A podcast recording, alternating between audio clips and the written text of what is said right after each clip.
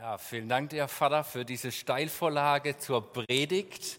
Ich freue mich, über Bergpredigt sprechen zu dürfen und über das, was Jesus damals den ersten Zuhörern mitgeteilt hat. Und dasselbe gilt auch für uns heute Morgen. Und es geht um diese verborgene Welt, die mein Vater schon bereits angesprochen hat. Es geht um das Gewicht unter der Wasserlinie. Und bevor ich darüber näher einsteige und es nochmal entfalte und näher erkläre, möchte ich mit uns den Bibeltext lesen, der in Matthäus 6, die Verse 1 bis 4 steht.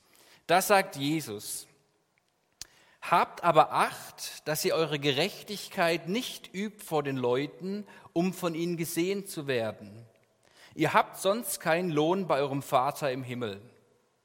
Wenn du nun Almosen gibst, sollst du es nicht vor dir ausposaunen, wie es die Heuchler tun in den Synagogen und auf den Gassen, damit sie von den Leuten gepriesen werden.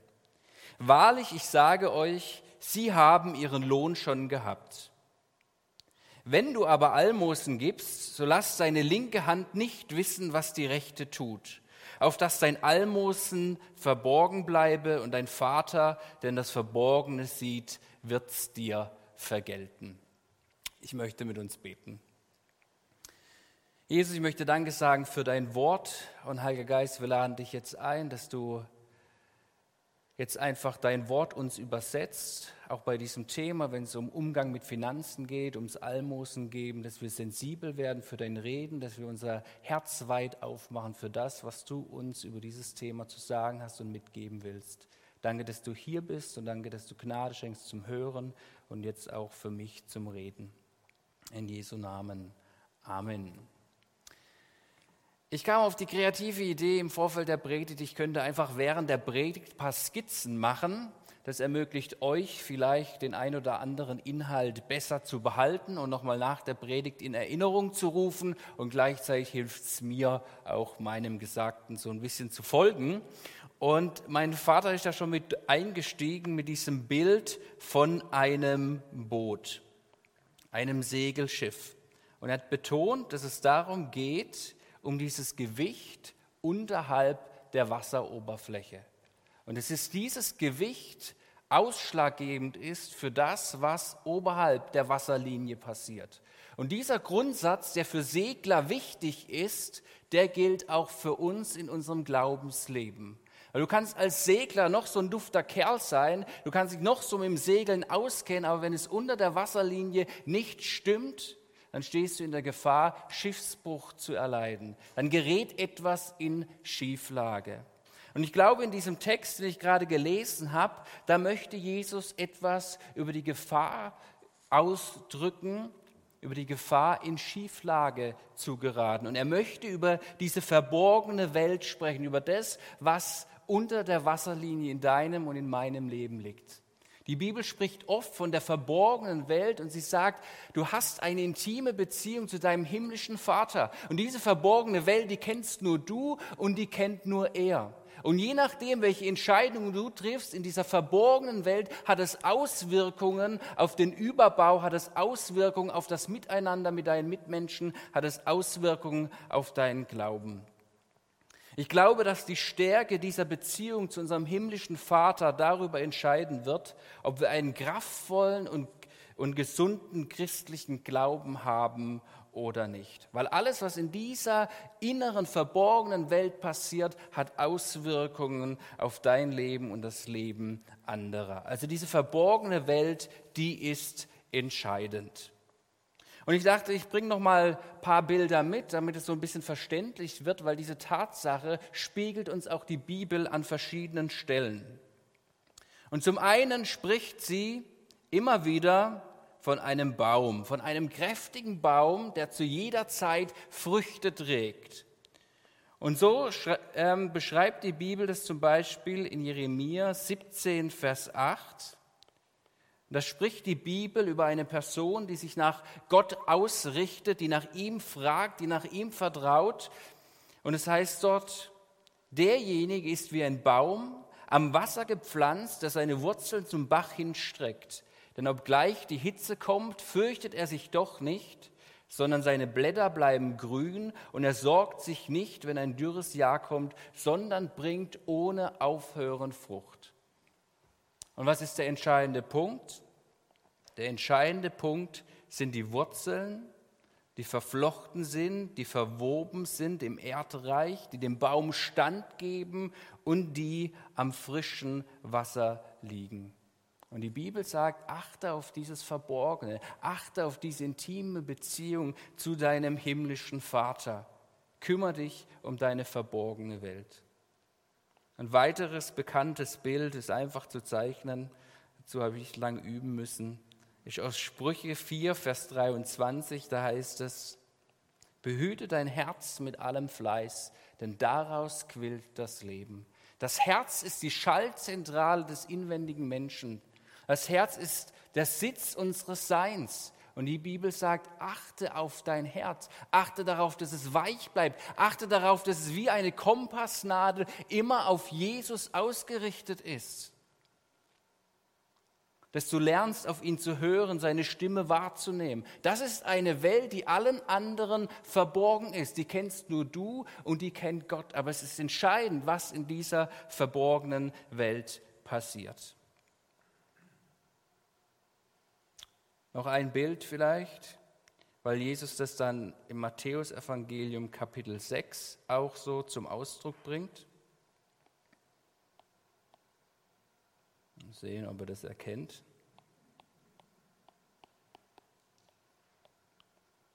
Soll eine Schatztruhe sein.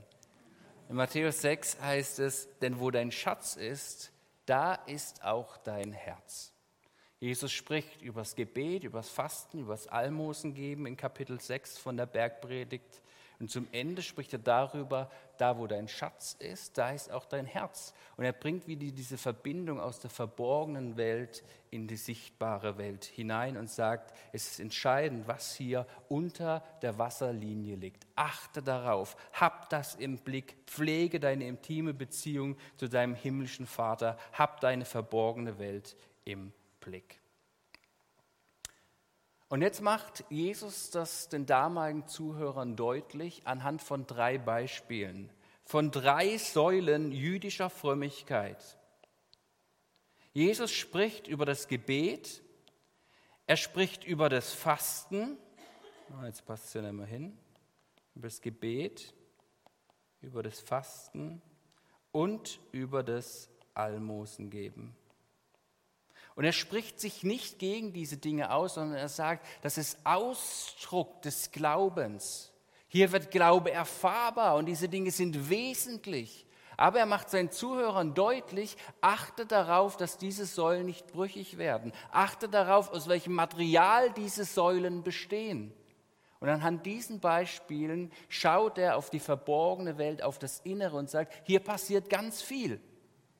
Hier passiert ganz viel und achte darauf, dass wenn du Almosen gibst, wenn du fastest, wenn du betest, dass hier etwas nicht in Schieflage gerät. Und so spricht nun Jesus über das Almosengeben in unserem Abschnitt und da möchte ich tiefer einsteigen. Jesus beginnt in Vers 2 mit den Worten, wenn du nun Almosen gibst. Das bedeutet, Jesus geht davon aus, dass seine Zuhörer Almosen geben. Er fordert sie nicht heraus und sagt, jetzt gib mal Almosen, sondern er sagt, okay, wenn du es tust. Er spricht hier also Leute an, die Almosen geben. Ihr könnt abschalten, wenn ihr noch nie eine Spende getätigt habt oder keine Almosen gebt, dann seid ihr davon nicht betroffen. Er sagt, wenn du es tust, wenn du Almosen geben willst, dann achte auf Folgendes. Zur damaligen Zeit war es so, dass die Juden einige Ausgaben hatten. Zum einen zahlten sie den Zehnten, das war damals so das Sozialsystem der Israeliten. Da wurde für die Gemeinschaft gesorgt, Witwen, Waisen wurden unterstützt. Damals gab es kein Hartz IV. Jeder gab etwas von seinem Einkommen. Das war Pflicht, den Zehnten von seinem Einkommen zu geben, ob durch Münzen, durch Geld oder durch Ware. Und darüber hinaus gaben die Juden freiwillig Almosen weil sie wussten, der Zehnte reicht nicht aus, um der Not im Land zu begegnen. Und sie taten das aus einer Betroffenheit heraus, aus einem Mitgefühl heraus. Wenn sie in Armen sahen, einen Witwen, einen Waisen, dass sie Geld gaben, dass sie für diese Person sorgten. Sie taten das aus Mitgefühl heraus. Und sie wussten, dass mit diesem Almosengeben viele Verheißungen verbunden sind. Das Alte Testament ist voll damit, wo Gott sagt, ich identifiziere mich mit den Armen, ich fühle mit ihnen mit und so wie ich Barmherzigkeit ausgeübt habe gegenüber euch, so übt auch ihr Barmherzigkeit aus gegenüber den Armen, den Weisen, den Witwen, den Verstoßenen, den Leuten, die der, am Rand der Gesellschaft sind. Seid ein Segen Glauben bleibt nie auf dieser Ebene stehen, in der Vertikale, in der Gottesbeziehung, in dem, dass ich durch meinen Mund Gott die Ehre gebe, sondern es drückt sich auch immer durch unsere Hände aus, in dem, dass wir den anderen in den Blick nehmen, in dem, dass wir Almosen geben, dass wir unseren Geld, unser Besitz verwenden, um anderen dadurch zu helfen. Das haben damals viele Juden getan. Es gibt Schätzungen und man sagt ungefähr, dass zur Zeit Jesu ein Jude, der Einkommen hatte, circa 17 Prozent seines Einkommens wieder abgegeben hat. Und dann kam noch hinzu, dass sie ja damals von den Römern besetzt waren. Und dann gab es so eine Kopfsteuer. Und diese Kopfsteuer, die kam noch obendrauf. Und die haben damals die Zöllner eingetrieben. Die Zöllner waren nicht beliebt. Die taten damit auch ihre eigenen Dinge, zogen die Leute teilweise über den Tisch. Das kam auch noch obendrauf. Aber den Juden war der Zehnte wichtig und es war ihnen das Almosengeben wichtig. Und nun waren natürlich die Zuhörer Jesu interessiert, was wird wohl nun Jesus über das Almosengeben sagen? Wird er vielleicht einen Prozentsatz sagen, gibt 25 Prozent? Wird er sagen, lasst es bleiben? Gar kein Problem. Was wird er über das Almosen geben sagen? Wie sollen wir damit umgehen? Und Jesus überrascht dann seine Zuhörer, weil er dieses Beispiel verwendet, um über die verborgene Welt, über das Herz, über die intime Beziehung mit dem Vater ins Gespräch zu kommen. Und so sagt Jesus als erstes in Vers 2, wenn du Almosen gibst, sollst du es nicht vor dir ausposaunen, wie es die Heuchler tun in den Synagogen und auf den Gassen, damit sie von den Leuten gepriesen werden. Du sollst es nicht vor dir ausposaunen, wie es die Heuchler tun in den Synagogen und in den Gassen. Sie sind Heuchler. Eine Posaune zu malen war mir zu schwer. Warum ist das Jesus so wichtig? Zunächst einmal sagt er, wenn du Almosen gibst, wenn du eine Spende tätigst, dann ist es eine Sache zwischen dir und deinem himmlischen Vater. Wenn du dir in deinem Herzen vornimmst, etwas zu geben, dann tue es. Aber das hat niemand anderen zu interessieren. Achte darauf. Jesus ist es, glaube ich, aus zweierlei Gründen sehr wichtig. Das erste ist, er will uns vor etwas schützen, vor zwei Dingen. Als erstes schützt er dich davor, abhängig zu werden, abhängig zu werden vor der Anerkennung anderer. Obwohl Jesus uns geboten hat, unser Licht nicht unter den Scheffel zu stellen, davon haben wir letzte Woche gehört, sollen wir das, was wir tun, nicht zur Schau stellen. Und das ist der entscheidende Punkt. Die Leute dürfen sehen, sollen sehen, wie wir Glauben gestalten, wie wir Glauben leben, aber wir sollen es eben nicht zur Schau stellen. Das ist der entscheidende Punkt.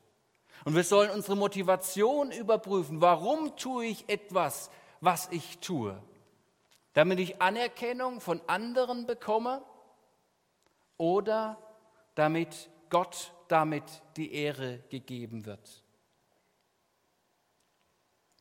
Wir sollen aus dem Grund handeln, dass wir Gott damit die Ehre geben. Ein schottischer Theologe, A.B. Bruce, hat dazu mal gesagt, wir sollen unseren Glauben vorzeigen, wenn wir versucht sind, ihn zu verstecken. Und wir sollen unseren Glauben verstecken, wenn wir versucht sind, ihn zur Schau zu stellen. Wir sollten unseren Glauben vorzeigen, wenn wir versucht sind, ihn zu verstecken. Und wir sollen ihn verstecken, wenn wir versucht sind, ihn zur Schau zu stellen. wenn du deine Taten nicht vor dir herausposaunst, wenn du dich selbst mit deinen Taten nicht in den Mittelpunkt stellst, dann schützt dich das davor, abhängig zu werden von der Anerkennung anderer. Das Zweite, vor was du geschützt wirst, ist eine Fähigkeit zu erlangen, die du überhaupt nicht brauchst. Eine Fähigkeit zu erlangen, die im Wege steht zu einer intimen und kraftvollen Gottesbeziehung. Und ich habe das mal die Fähigkeit des Fassadenbauers genannt. Weil ein Heuchler ist jemand, der etwas vorspielt. Er stellt sich so dar, wie er von den anderen gesehen werden will. Er hofft sich dadurch Ansehen und Anerkennung. Und ein Heuchler wird oft dabei sehr kreativ und er lässt sich bisweilen den Aufbau seiner Fassade richtig etwas kosten. Täglich ist er damit beschäftigt, seinen Schein zu wahren. Diese Fähigkeit hast du überhaupt nicht nötig. Warum tust du das? Diese Sache des Fassadenbauers ist auch sehr zeitintensiv. Das Ding ist das, dass du an dieser Fassade ganz alleine bastelst, ganz alleine daran baust. Jesus hilft dir bei deinem Fassadenbau nicht. Im Gegenteil, eigentlich will er dieselbe Zeit, während du die Fassade aufrichtest, mit dir Zeit verbringen, will dir begegnen, möchte dir in deiner verborgenen Welt nahe sein. Sei kein Heuchler, sei kein Fassadenbauer. Diese Fähigkeit, die brauchst du nicht. Gott will doch nicht mit deiner Performance eine Beziehung, sondern er will mit dir eine Beziehung. Du wirst überall da im Glauben wachsen, nicht nur im Bereich des Gebens, des Almosensgebens. Du wirst überall da im Glauben wachsen, wo du ehrlich bist zu dir selbst, ehrlich gegenüber Gott und ehrlich gegenüber deinen Mitmenschen. Wo du dir selbst nicht in die Tasche lügst.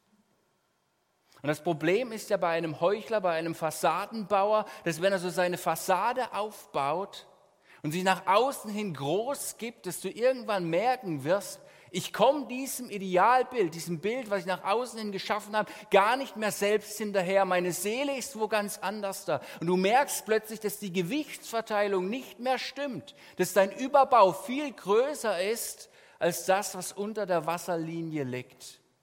Und du verpasst damit die Möglichkeit, dass Gott dir begegnen kann in deiner verborgenen Welt und in seinem Tempo mit dir gemeinsam auf deinem Segeltörn in deinem Leben unterwegs bist. Sei also kein Heuchler, sei keiner, der über seine Taten prahlerisch spricht und der Anerkennung von anderen sucht. Das Zweite, was Jesus zum Ausdruck bringt, ist, das heißt in Vers 3 und 4, du sollst deine linke Hand nicht wissen lassen, was die rechte tut, auf dass dein Almosen verborgen bleibe.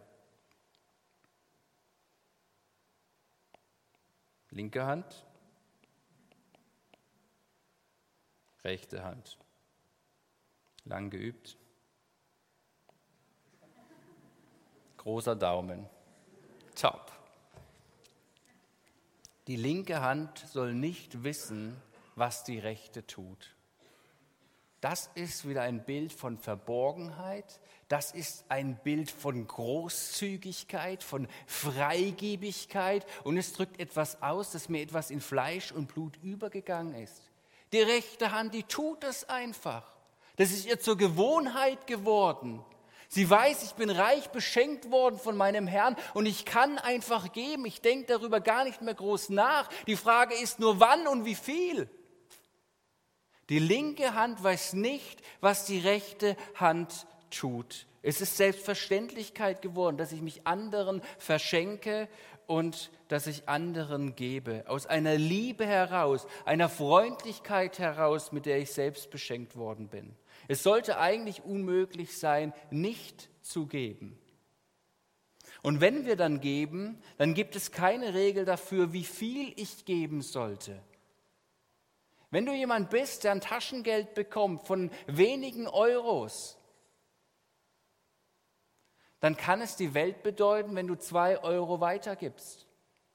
Wenn du Unternehmer bist und 20.000 Euro deines Vermögens monatlich jährlich oder wie auch immer, wie viel du auf der hohen Kante hast, weitergibst, dann kann das für andere die Welt bedeuten. Es geht nicht um die Höhe des Betrages, sondern es geht darum, aus welcher Motivation heraus du gibst. Und wenn du gibst, dann gebe gerne und gebe großzügig.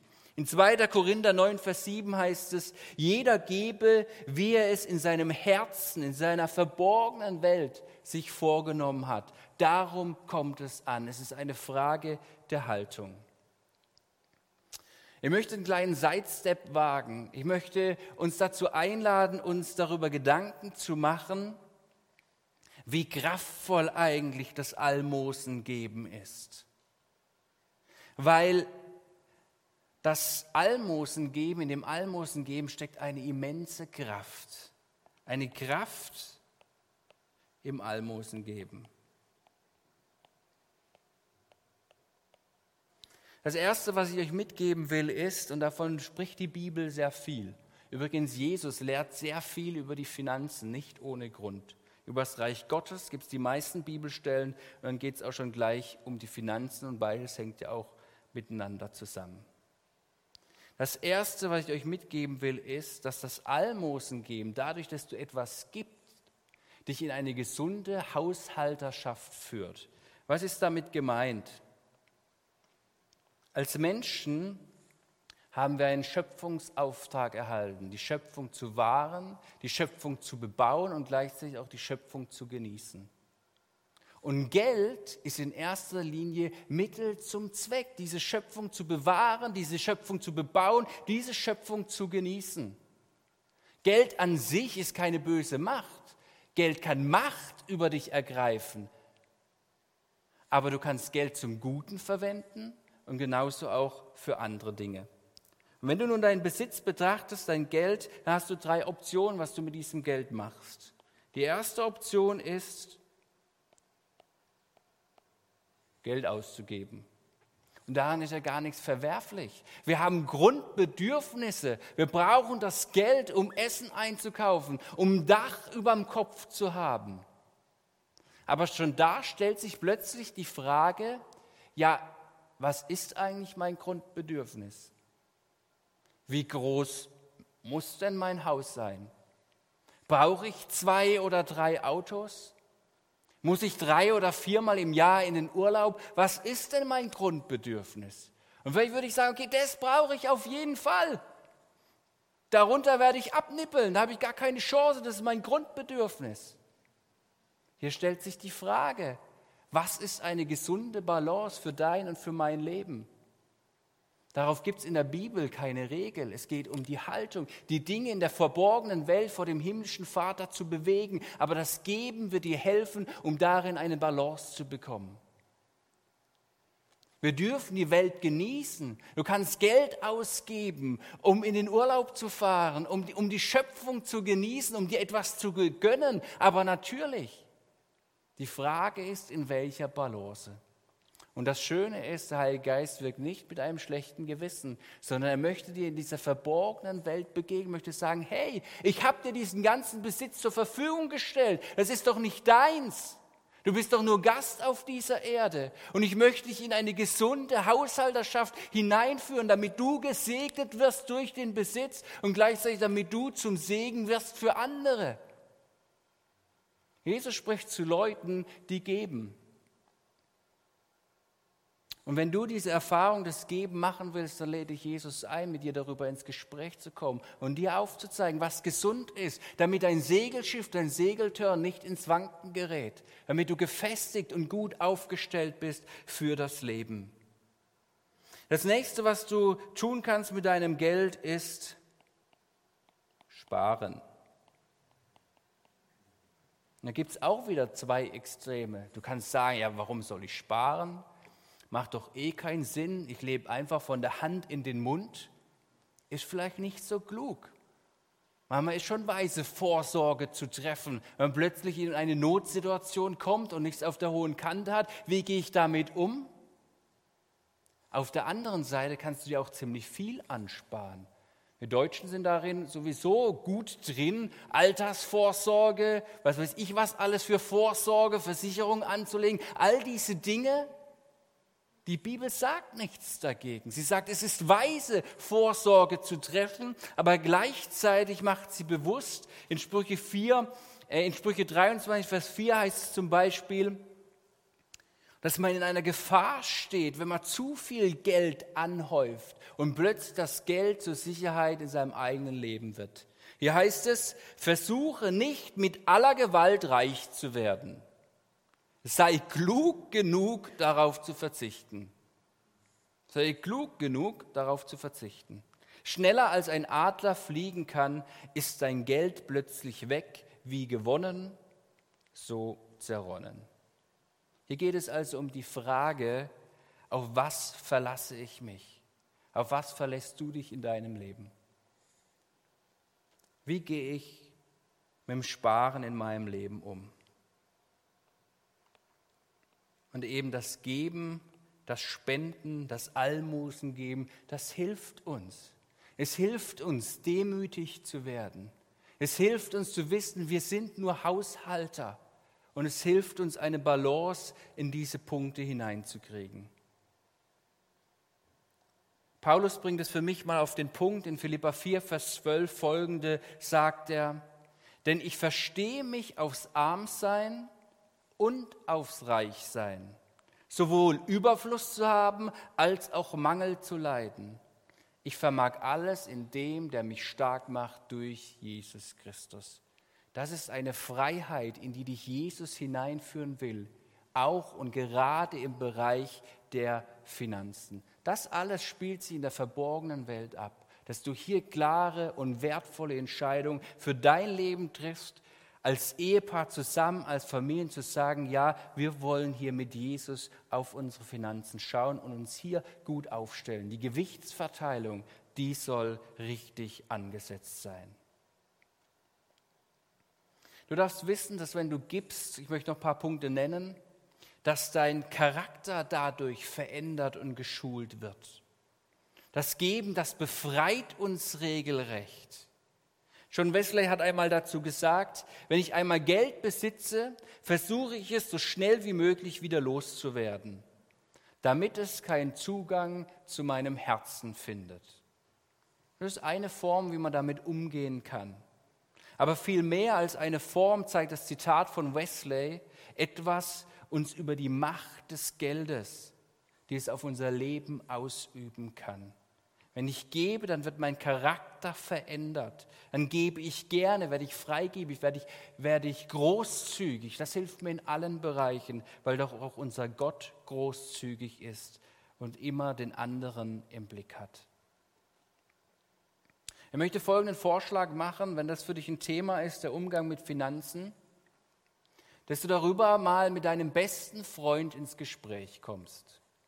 Und liste ihm mal deinen aktuellen Kontostand auf, deine Versicherung, deine Finanzen, deine Ausgaben, das, was du spendest. Einem wirklich guten Freund. Einem guten Freund kann man das erzählen. Nicht deinem Ehepartner, sondern einem Freund, einer Freundin. Und dann frage ihn mal, wie er die Lage einschätzt. Höre auf den Rat deines Freundes. Sagt er zu dir, mach weiter so?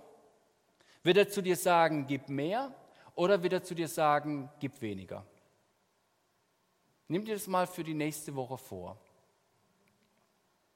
Ich glaube, auch wenn du es nicht tust, hilft dir schon die Vorstellung darüber. Und der Heilige Geist lädt dich ein, mit dir über deine Finanzen ins Gespräch zu kommen und aufzuzeigen, wo stehst du da? Wie sieht es da innerlich mit deinem Charakter aus? Wie ist deine Stellung zu Geld, zu Besitz? Du darfst wissen, wenn du großzügig gibst, dann befreit dich das von finanzieller Sorge. Es heißt nicht, dass wenn du gibst und einfach gibst, dass du plötzlich selbst in Armut bist. Das macht keinen Sinn, das ist kein verantwortungsvoller Umgang mit Besitz, mit Finanzen, aber es befreit dich vor der Sorge. Du gibst die Verantwortung nicht an Gott ab, aber es bedeutet, dass dir die Last und die Sorgen über diese Verantwortung abgenommen wird von deinem himmlischen Vater. Deshalb sagt Jesus nicht ohne Grund auch wieder im selben Kapitel der Bergpredigt, Kapitel 6, trachtet zuerst nach dem Reich Gottes. Sorgt euch um nichts, trachtet zuerst nach dem Reich Gottes und alles andere wird euch dazugegeben. Das Geben macht demütig. Du darfst wissen, wer reichlich sät, wird auch reichlich ernten. Das ist das Prinzip der Ernte. Geben bedeutet, einen Samen in die Erde zu legen und es ist eine Investition in die Zukunft. Es ist ein bisschen schwierig bei dem Thema Geben ein Beispiel zu nennen, weil es soll ja alles im Verborgenen passieren. Aber ich halte mich einfach mal an den Theologen Bruce und möchte euch ein Beispiel geben aus meinem und Hannas Leben, weil es eine Einladung sein soll, ein Beispiel sein soll von dem, wie Gott führen kann im Umgang mit Finanzen. Mir ist vor ein paar Jahren ganz zufällig in einer Begegnung wichtig geworden, eine Person finanziell zu unterstützen.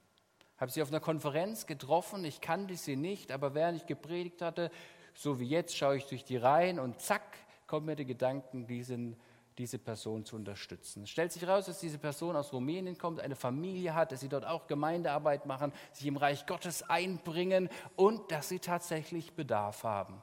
Ich habe ihm in diesem Augenblick nichts über meinen Impuls gesagt. Ich bin nach Hause gegangen, habe mit Hannah darüber gesprochen. Sie weiß inzwischen klar, das kann passieren, dass der Herr spricht und dass auch solche Dinge Gott uns aufs Herz legt. Und im gleichen Zuge standen wir vor der Frage, ob wir nicht vielleicht unsere Wohnung vergrößern. Das würde aber bedeuten, mehr Miete zu zahlen. Und wir dachten, ja, es ist schon ein bisschen eng. Da hatten wir noch einen Untermieter bei uns und eigentlich bräuchten wir mehr Platz, um uns ein bisschen entfalten zu können. Und dann geht es plötzlich in die verborgene Welt. Und beide Wege wären möglich, gar keine Frage. In diesem Augenblick geht es darauf, auf den Heiligen Geist zu hören. Und was sagt er dir in der Situation?